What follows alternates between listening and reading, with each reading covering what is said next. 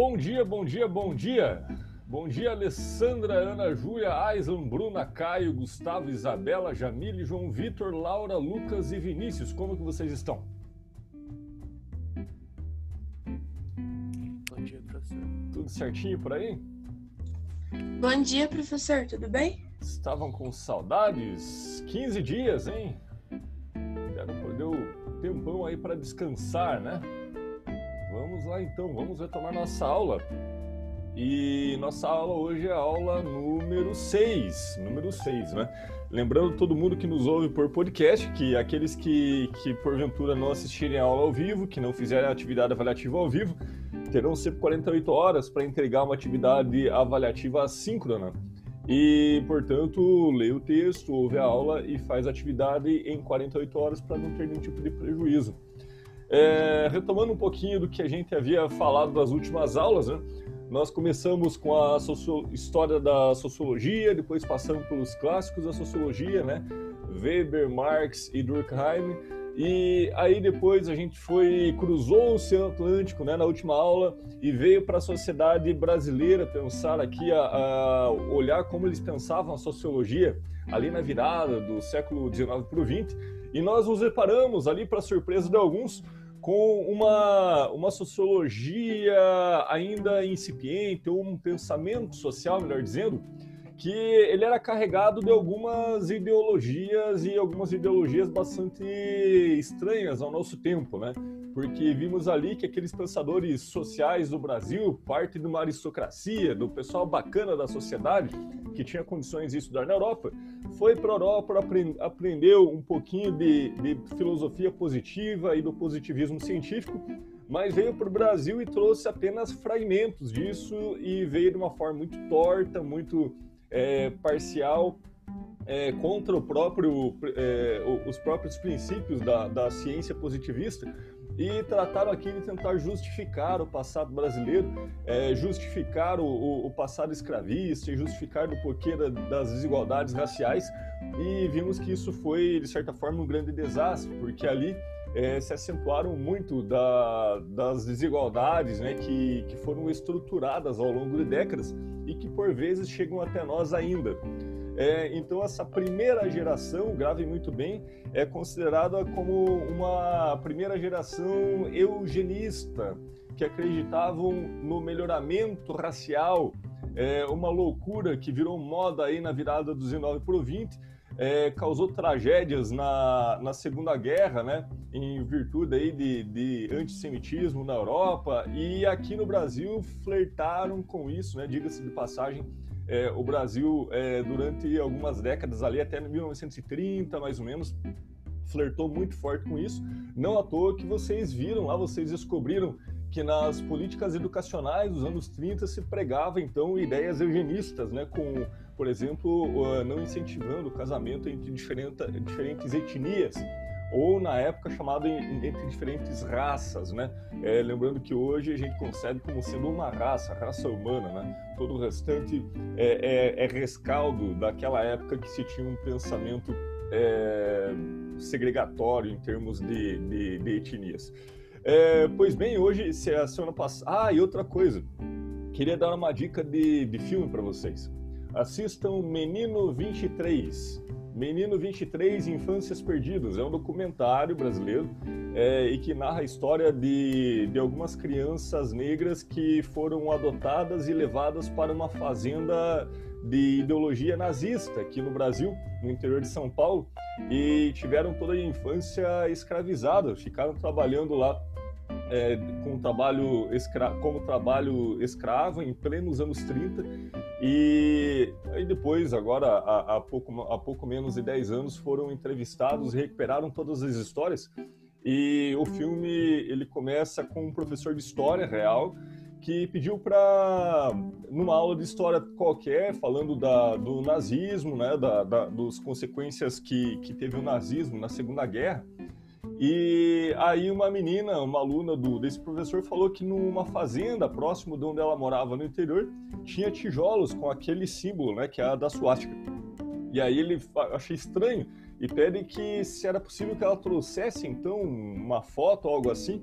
E, salvo engano, ela trouxe um próprio tijolo que tinha de fato é, é, é, cunhado, né, é, ou gravada a, o símbolo nazista no tijolo. E isso desperta a atenção desse professor de história e ele vai puxando então uh, elementos e vai chegar numa trama em que ele descobre que, que lá no, na, nessa fazenda se escravizavam crianças, né, que eram adotadas no Rio de Janeiro e levadas no, para o interior de São Paulo para trabalhar numa fazenda com todos os elementos e símbolos e, e, e elementos ali do, do antissemitismo e, e, também da, da, daquela coisa da, do pressuposto de superioridade de algum tipo de, de etnia, na época chamada de raça. É, então, um filme muito bom, vejam, porque diz um pouquinho do contexto brasileiro também, dessa época que a gente está falando aí, dos anos 20, 30, e que muitas vezes passa batido, a gente acaba que achando que isso é coisa lá da, da Europa, na, na Segunda Guerra, e teve muito próximo de nós aqui. É, hoje a gente avança para os anos 30 e 40, e 30, 40 e 50, melhor dizendo. Então, hoje a gente avança para o pensamento social histórico no Brasil, então uma geração de pensadores que além de tentar explicar a sociedade brasileira, eles buscaram muito mais elementos históricos e, portanto, se diferenciaram da primeira geração, que era baseado muito mais em, em pressupostos colonialistas e, e de, de, supremacia europeia. É, e uma terceira geração, que veremos ainda hoje, um terceiro grupo né, de pensadores que vem ali nos anos 40 e que esse sim a gente pode chamar de sociólogos. Foram os primeiros sociólogos formados no Brasil a partir da, da escola de, da, do curso de Sociologia e Política é, da USP, né, a atual USP, e que dali saíram grandes lideranças políticas. Né? Então, por isso que na primeira aula eu falei que essa sociologia e política, que leva, a qual leva o nome da disciplina, ela faz muito sentido para o Brasil, pelo menos, onde os primeiros sociólogos se tornaram grandes políticos, né? E a despeito de quem tem empatia ou não por esses políticos que iremos falar hoje, é, o fato é que a sociologia brasileira ela tem essa, esse direcionamento, em especial ali na travessia dos anos 50, 60 e nos anos 70, todos eles praticamente estavam engajados é, em movimentos de, de, partidários, fundando partidos, essa coisa toda, mas a gente vai ver durante a aula. Pois bem, é, quero iniciar então essa aula dizendo o seguinte: na, nos anos 30 começa um grande mal-estar.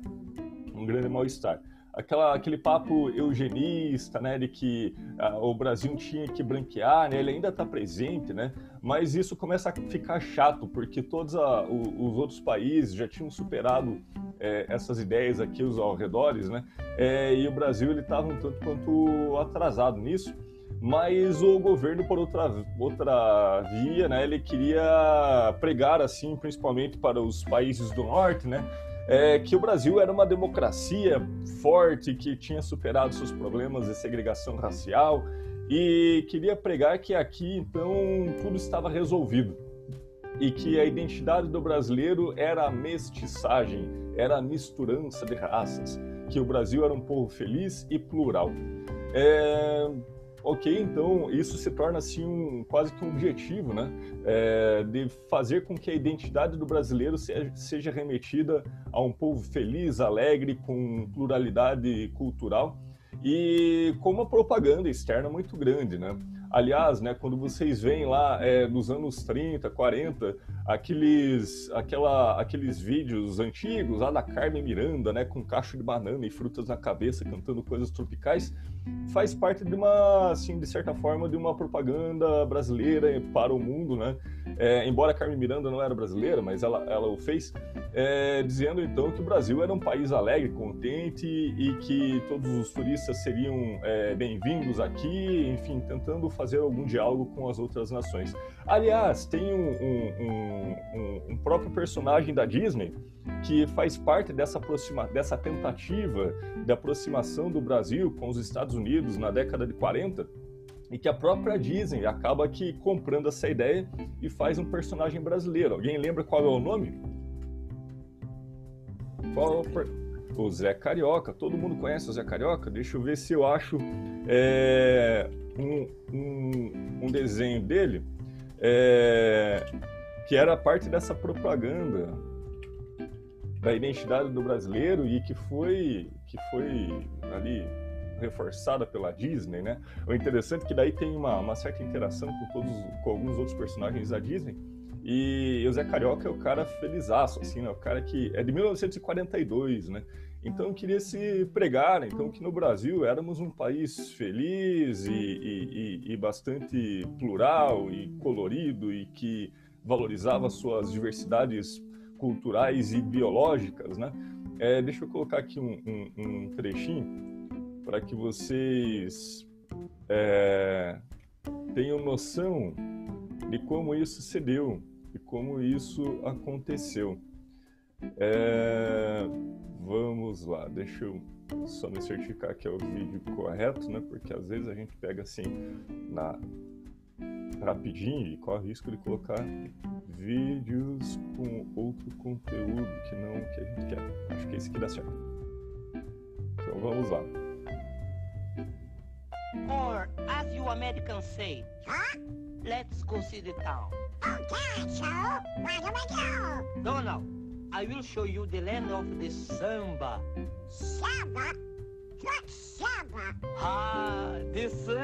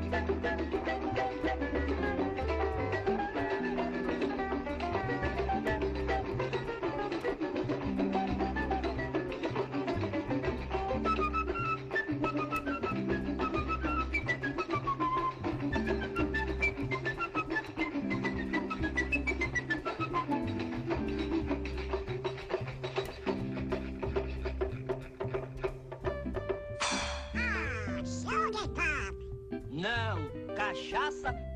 Que tal uma cachaçinha agora, hein? Saúde! Hatch, Joe.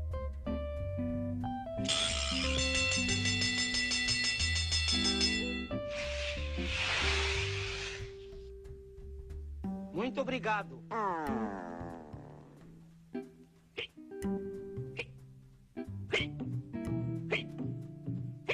Donald, now you have the spirit of the samba.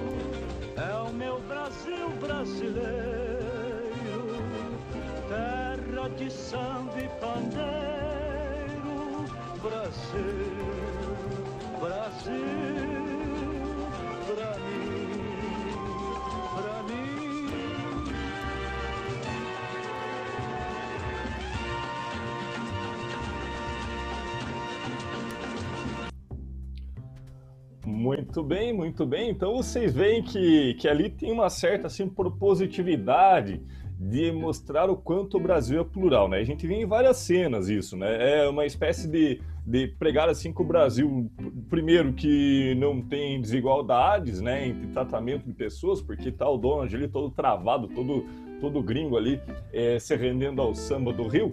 É, vocês veem também que ali na representação é, do Rio de Janeiro não há nenhum tipo de elemento de pobreza, né? Você tem uma cidade encantadora que só contrasta prédios modernos com a natureza, né?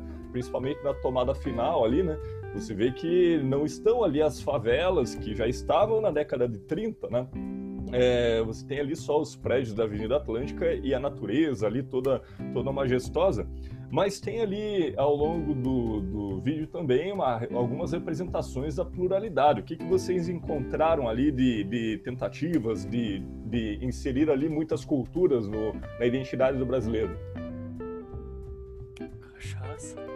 A cachaça, né? É curioso, né, que a, a, o vídeo que supostamente seria é um desenho animado para infantil, né? Ele, ele tem ali os personagens bebendo cachaça e fumando charuto numa boa, né? Hoje talvez não seria tão bem recebido. Mas você tem a cachaça, né? Que tem uma, uma tradição também de fermentação e tudo mais que, que, é, que é, é, envolve uma série de técnicas que não são genuinamente europeias, né? É, você tem ali o, o, os, os me fugiu o nome, eu vou chamar de chocalho, mas é uns instrumentos é, bastante característicos da, dos povos africanos, né? É, você tem a batucada, né, também, que é, que é tipicamente africana. É, você tem uma, uma gaita, né, uma, uma gaita, uma sanfona pequenininha, que vai remeter também à cultura europeia, né, que, que era um instrumento europeu. É, você vai ter, por exemplo, o cavaquinho, que também é uma, uma adaptação de instrumentos portugueses, né? Então você tem ali uma série de elementos multiculturais e que vão reforçar o que era uma proposição da época da, do governo da época dizendo olha o brasileiro ele é plural a identidade do brasileiro é miscigenada e somos todos um povo alegre e que não tem problemas mais com desigualdade e, e elementos raciais essa foi assim uma ideia que os livros é, de história chamam da época do mito da democracia racial. Então o pessoal acabava que nesse período criando assim um mito de que aqui estava resolvido, que as, as desigualdades raciais estavam suprimidas pela em função da abolição dos escravos, esse, essa coisa toda que aconteceu nos 30 anos que, que, que, antecederam essa década, e todos então apregoavam que estaríamos, portanto, numa democracia racial. É isso também que vocês encontram no livro importantíssimo, é considerado um marco assim historiográfico, é, que se chama Casa Grande e Senzala, e Senzala do Gilberto Freire. Casa Grande e Senzala é uma obra assim que, que tenta dizer que o, o, o a identidade do brasileiro ela não pode ser é, indissociada dos escravos e dos povos indígenas, embora os povos indígenas recebem uma atenção um pouquinho menor na, na, na obra de Gilberto Freire. Mas ele vai falar assim que toda uma geração né, é, é formada pela miscigenação e que havia sempre relacionamentos amorosos entre os donos das fazendas e os escravos e as escravas. É, ele vai, com muitos detalhes históricos, dizer como que se dava essa dinâmica. Ele vai defender, por exemplo, que, olha, como que poderiam as crianças, filhos do dono da fazenda, ser puramente europeus se eles eram amamentados pelas negras escravas e, portanto, tinha sua inserção é, no mundo mediada é, por uma outra cultura e isso então tinha que ver com, com um Brasil que seria genuinamente plural, miscigenado, ou que, que não tinha que ver mais com essa coisa de que a miscigenação era ruim, como pregavam a primeira geração.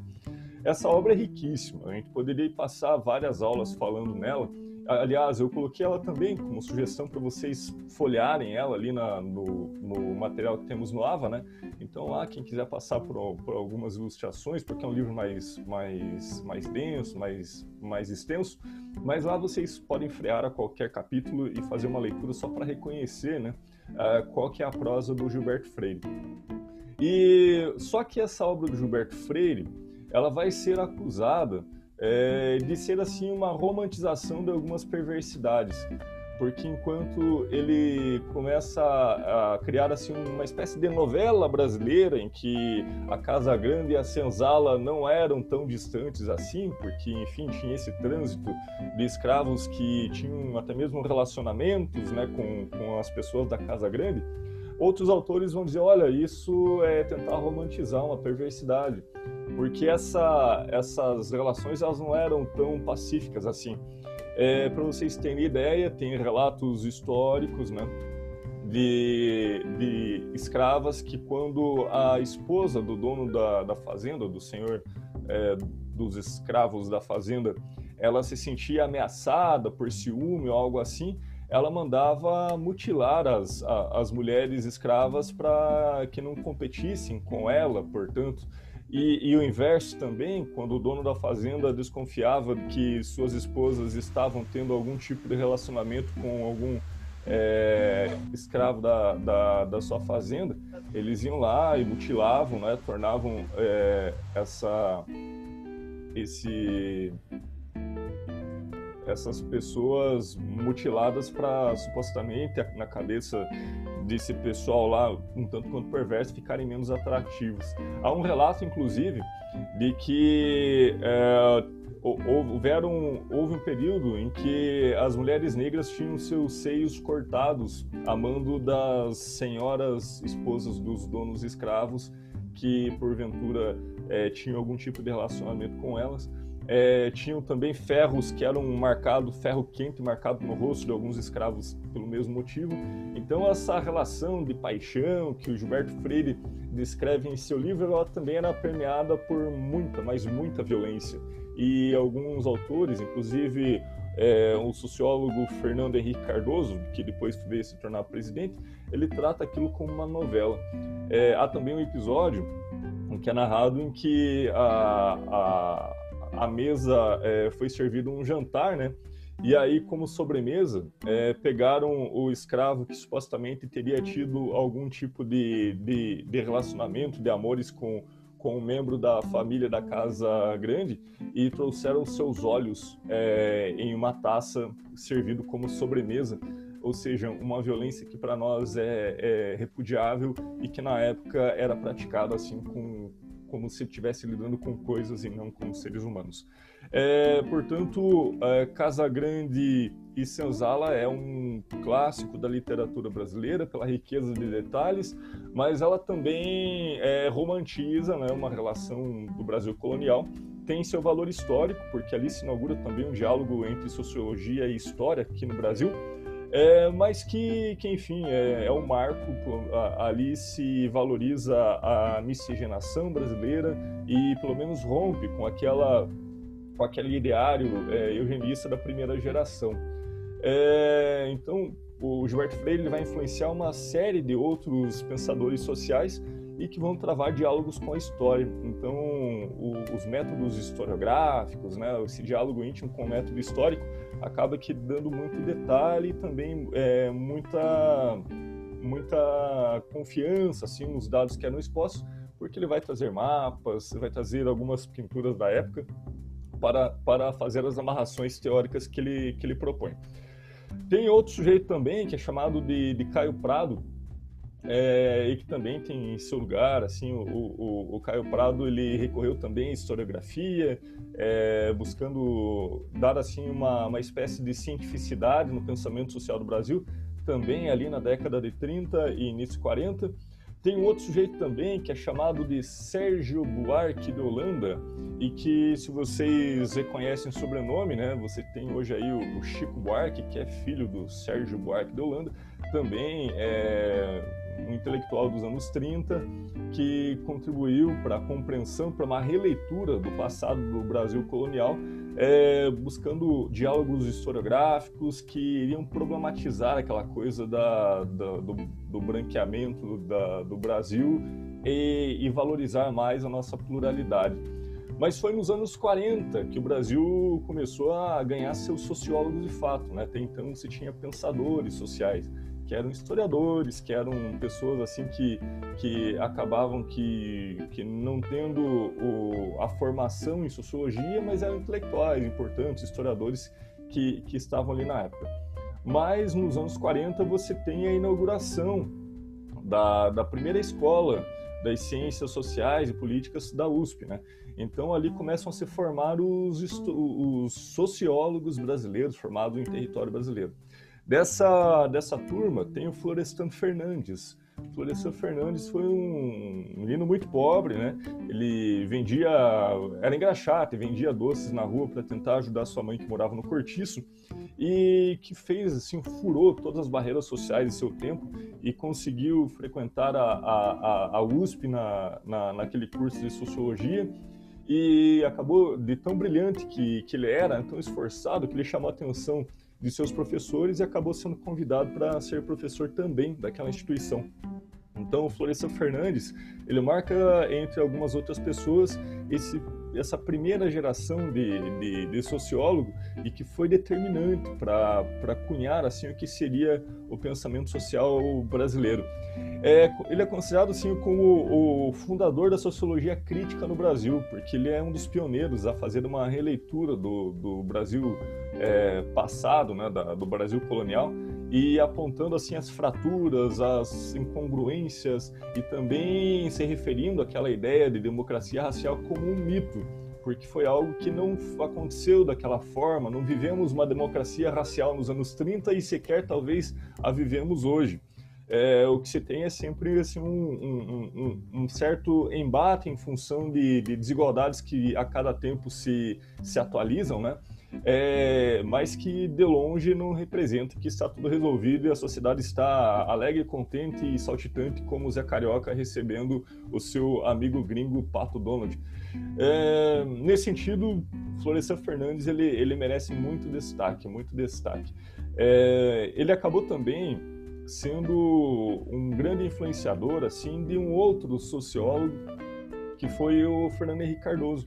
Né? Fernando Henrique ele, ele se forma ali na USP também, na, nos anos 40, nos anos 50, melhor dizendo, é, e ele foi orientando, né, o quem orientou ele na, na, nos seus estudos foi o Florestan. É, antes de falar do Fernando Henrique, só quero falar de mais um outro que é considerado aí de, de terceira geração, né, é, que é o Guerreiro Ramos.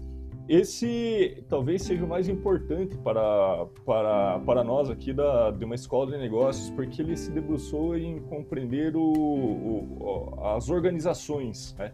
Esse sociólogo, esse negro, né? que também furou as, as barreiras de sua sociedade, esse sociólogo negro que conseguiu é, também ingressar até mesmo na, no campo político em função de sua competência ele acaba que fazendo assim um livro que é considerado um clássico, A Nova Ciência das Organizações.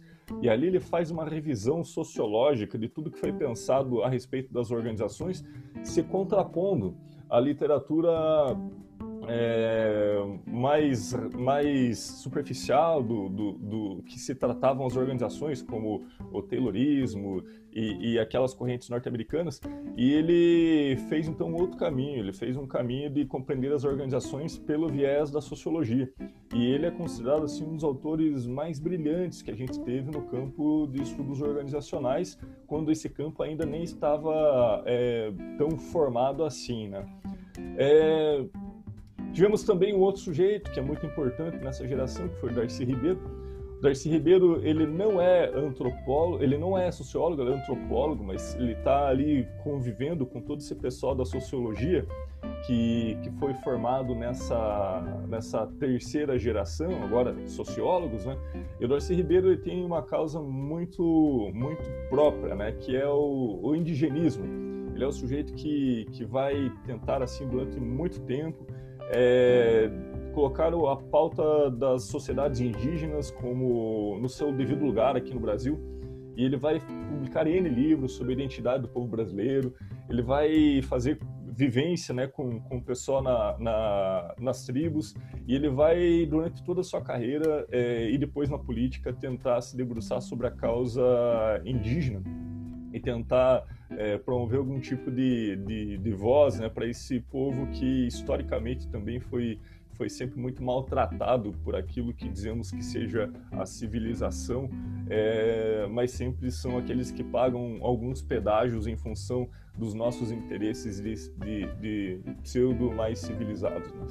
É, aí sim queria chegar no Fernando Henrique. Fernando Henrique também, talvez ele, ele, ele acabe sendo o mais conhecido de vocês por conta de ter sido presidente aí entre os anos 96 e 2002. É, Fernando Henrique ele foi orientando do Florestan Fernandes, aquele da primeira turma da, da, de Sociologia da USP, e Fernando Henrique ele acaba que, que tendo assim uma trajetória científica e política. Enquanto sociólogo ele foi muito bom, é, assim nas produções sociológicas eles são, são realmente importantes. É, ele vai escrever um livro chamado A Escravidão no Brasil Meridional, e que ele vai contar por que, que a escravidão, a abolição dela, é, não foi um argumento humanitário, mas foi um argumento econômico. E ele vai pegar o exemplo das charquearias do Rio Grande do Sul, aquelas é, empresas, aquelas fazendas que faziam charque, que era a forma de carne mais conservável para levar a proteína para, para o norte do Brasil, né? É, por onde passavam os tropeiros, inclusive Curitiba, fundada por essas rotas de tropeirismo, que onde se produzia carne é, em forma de charque, que tinha uma grande duração, e atravessava o Brasil rumo ao norte para levar proteína para os trabalhadores de fazendas lá de Minas Gerais e do nordeste do Brasil. E ele vai dizer que nessas charquearias a mão de obra escrava já era muito cara, porque o Uruguai já estava com mão de obra livre há muito mais tempo e conseguia a produzir então essas proteínas de uma maneira mais barata. Então, para os fazendeiros do Rio Grande do Sul, eles estavam incentivando e fazendo é, movimentos para que fosse abolida a escravidão para baratear o custo da produção e não necessariamente para tornar as pessoas livres em, nome de suas liberdades. Né? Então ele faz uma leitura muito boa, muito crítica a respeito da, da abolição e seu movimento aqui no sul do Brasil e, e, vai desconstruir a ideia de que a abolição foi assim um ato heróico humanitário. Ele vai dizer, olha, isso aí é, em especial teve muito interesse econômico envolvido, veio tarde, mas infelizmente o fator decisivo também não foi humanitário, deveria ter vindo muito antes mas infelizmente o fator decisivo também foi econômico, até mesmo na abolição. Para vocês terem uma ideia do quanto que isso era estava engendrado assim na sociedade, teve um, um, um colega de, de, de programa de, de doutorado, né, de mestrado doutorado, e ele, ele fez uma pesquisa em que ele estudou o posicionamento de algumas empresas brasileiras em relação ao debate abolicionista ou mantenedor da escravatura, na época em que isso estava acontecendo. E ele encontrou, então, elementos que, na época da, da, do debate, se vão abolir ou não a escravidão, o Banco do Brasil, por exemplo, foi favorável à manutenção da escravidão por interesse econômico, porque os escravos eram garantias de empréstimos. Então, naquele momento, aquela empresa pública né, é, acabou que defendendo a manutenção da escravatura que não aconteceu, né? Foi abolido, mas em função de interesses econômicos. Eu quero dizer para vocês então que conheçam a história tradicional de que a Princesa Isabel vai lá e faz o, o, o a, a Lei Áurea, mas também é, conheçam as histórias que correm em paralelo, que não são as histórias mais veiculadas, é, sobre os interesses econômicos, né? E que acabam eventualmente oxigenando essas histórias únicas que, que, que, que permeiam muitos livros é, ou muitas narrativas da história. O é, que, que esse pessoal da, da terceira geração tem em comum?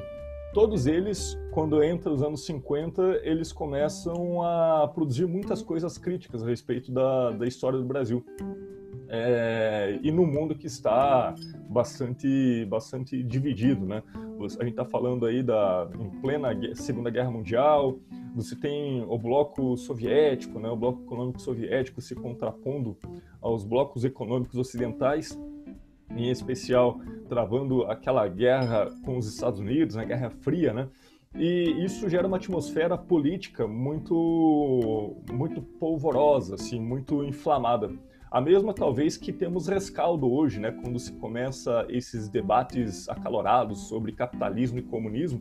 É, são sistemas que em estado puro já não existem mais há, há, há muito tempo. Né? O comunismo ele, ele morreu com a União Soviética. Né? O que você tem agora, um, uma, um país ou outro isolado de todo mundo que, que o mantém mas quando vocês veem ainda debates acalorados, né, um acusando o outro, ah, você é comunista, ah, você é capitalista, isso não tem origem agora.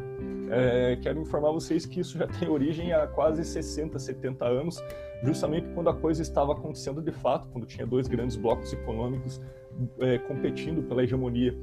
É, e aqui no Brasil, vocês sabem que na década de 60 a política também estava bastante instável, talvez não só nos anos 60, né, mas é, nos anos 60 estava essa coisa latente, né, entre debates acalorados, né, de comunismo vai chegar, os Estados Unidos vão chegar e o Brasil ficava como disputa é, de dois blocos econômicos, pelo menos nessa narrativa das brigas, né, da, das, dos políticos.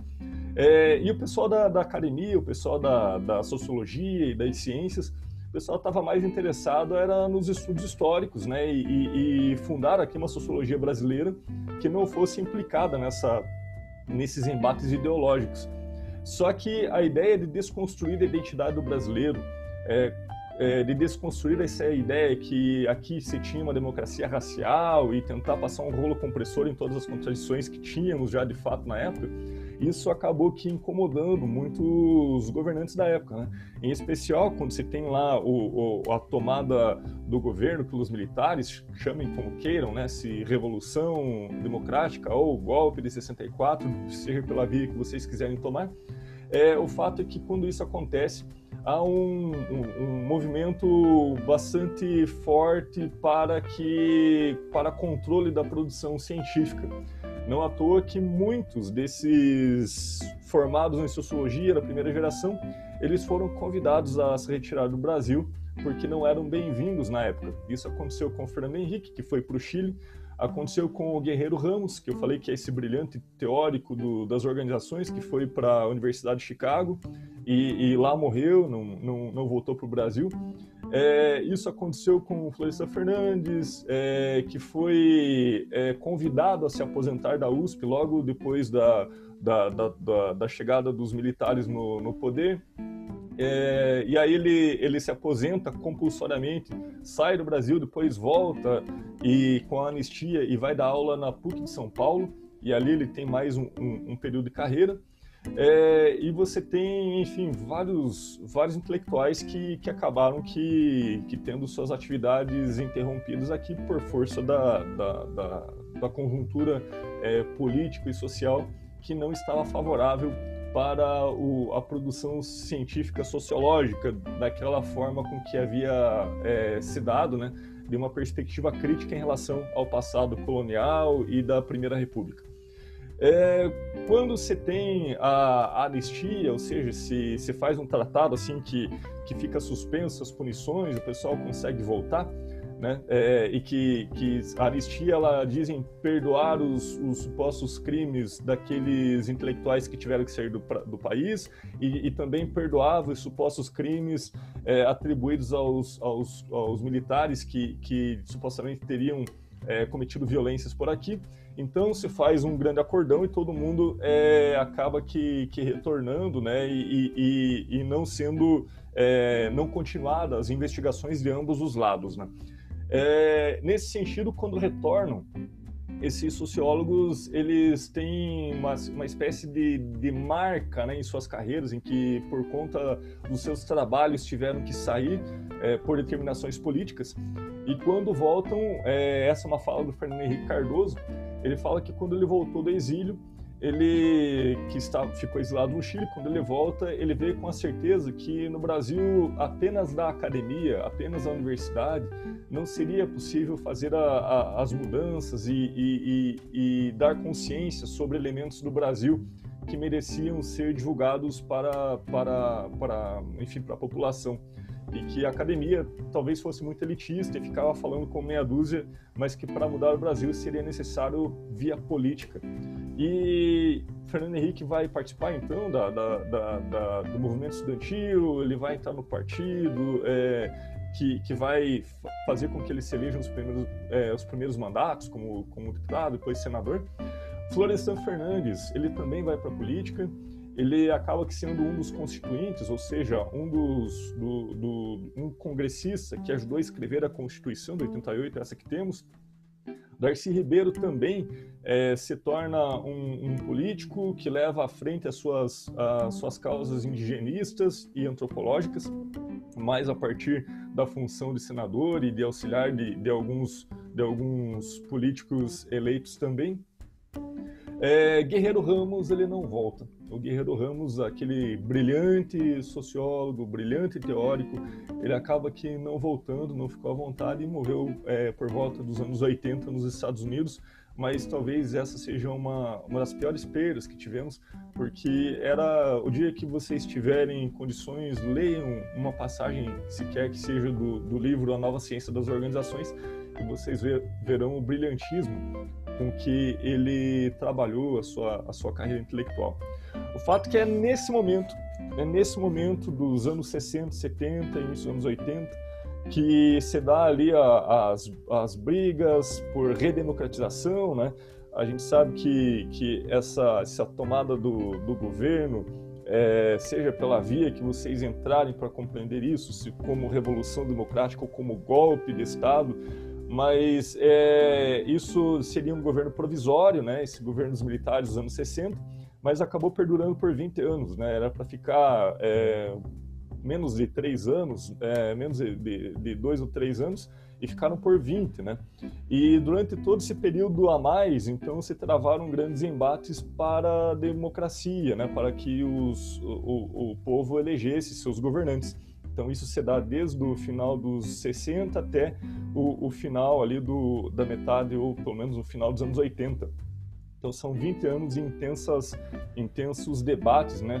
É, e esse pessoal todo da sociologia estava engajado numa, num debate pró-democracia, pró-eleição é, direta, até que no final dos anos 80, né, eles todos já é, engajados nos movimentos políticos e alguns é, eleitos nos seus mandatos municipais, estaduais, acabaram que, que migrando da carreira acadêmica e se tornaram políticos. O Fernando Henrique ele vai ser ministro do, do, do presidente Itamar Franco, que veio logo depois da queda do Collor. Né? O Collor foi o primeiro presidente eleito depois de todo o período militar, né? Desde 64, é só em 89 que o Collor é eleito e dois anos dois anos ou três anos depois, ele cai, né? É, porque não conseguiu manter as suas alianças políticas com o Congresso e acabou tomando lá medidas impopulares, como o confisco de poupanças e tudo mais. E a gente sabe que toda vez que os presidentes no regime presidencialista, toda vez que eles perdem o apoio dos congressistas, eles acabam que, que tendo seus mandatos ameaçados. E nisso vem Itamar Franco, um governo de transição, e ali Fernando Henrique estava como ministro da Economia, né? E ele participa da, da, da, compilação do Plano Real, né, da proposição para controlar a inflação, que era altíssima. Nos anos 80 a inflação chegou a 800%, se hoje a gente tem inflação aí que beira a casa dos 7, 8% ao ano, e isso assusta, a gente chegou a inflação de 800% ao ano. É, e o Fernando Henrique participou do desenho do Plano Real, e por essa competência que ele demonstrou naquela ocasião lá do, do como ministro da Fazenda do Itamar Franco, ele foi eleito, ganhou a, a, simpatia da população, foi eleito em 96 e depois, é, ou melhor, em 90, isso, em 96, depois foi reeleito no, nos anos 2000 e, e, acabou que tendo a trajetória que vocês o conhecem hoje. Claro que ao longo do tempo ele se tornou mais político do que sociólogo. Hoje, quando ele fala, ele não faz fala de sociólogo, ele faz fala de político, né? É, mas a sua obra até os anos 80, as obras intelectuais, elas são boas. Depois disso, é, vira que militância política e tem que ver com sua carreira na política e não mais com, com academia. É, embora seja um cara muito respeitado no exterior, inclusive no, nos ambientes acadêmicos. Muito bem, eu acho que eu, eu contei para vocês aí 60 anos de, de história em 45 minutos. É, então, talvez vocês sejam assim com uma com muitas informações e, e, e é hora de a gente fazer uma síntese do que, que é importante. É, vocês notam que, que, toda a sociologia brasileira, já falei mais uma vez, ela é fundada e conduzida sempre em torno de questões de desigualdade é, econômica e desigualdades raciais. Na sua fundação, aqui do pensamento social, tinha essa, essa coisa da, da, da raça, né, é, apregoando que, que teria uma raça melhor, que se, deveria ser parte do futuro do Brasil, que tomou o campo intelectual. Na segunda geração, que eu falei no início da aula de hoje, você tem uma espécie de, de revisão histórica do passado colonial do Brasil, é, dizendo, olha, a identidade do brasileiro ela é miscigenada, ela é plural. Né? E você tem a terceira geração, esses de sociólogos formados aqui na USP, né? os primeiros sociólogos formados, que vão fazer uma sociologia de fato científica e que convivem com toda aquela panela de pressão do, da conjuntura política dos anos 60 e vão cada um nas suas áreas, um pela desigualdade, outros vão lutar pela, pela democracia e outros vão lutar pela causa indígena, mas isso se torna assim uma a sociologia brasileira ela vai se ampliando, vai alcançando vários tentáculos e tentando dialogar com a nossa história. Só que a provocação que eu faço, né, é que a despeito aí de praticamente então um século de, de debate de questões raciais no Brasil, é, eu não sei se vocês percebem, mas talvez a gente reviva o mito da democracia racial, mesmo sabendo que ele é mito, né? É porque, embora a gente trate muitas vezes as questões raciais ou étnicas como elementos já resolvidos ao longo da história, é, basta a gente fazer algumas, algumas observações um pouquinho mais atentas para a gente ver que todo esse passado histórico ele não se dissolve assim de uma forma espontânea. É que, que muitas da, das estruturas que foram formadas ao longo desses últimos 400, 500 anos de, de colonização e nos últimos cento e tantos anos de pensamento social, né, tendo com matemática, raça, etnias e desigualdade como elemento central dessa produção. Essa dessa. Oi, Ana? Oi? É, tendo como, como elemento central uh, os temas raciais, é, talvez isso não esteja tão bem resolvido, né? porque nós temos ainda muitas desigualdades é, que são notáveis e são observáveis assim de, de muitas formas. Né? Hoje será nossa tarefa, portanto, é, interrogar se estamos numa democracia racial ou se ainda temos algo para, para avançar para chegar nela, né? É, Ana gostaria de falar alguma coisa? Não. Ah, então tá. Eu vou mutar seu microfone que tá dando interferenciazinha aqui, tá legal? Obrigado. É, então, qual que é a nossa missão de hoje? Anotem aí a nossa missão de hoje dos trabalhos avaliativos em grupo.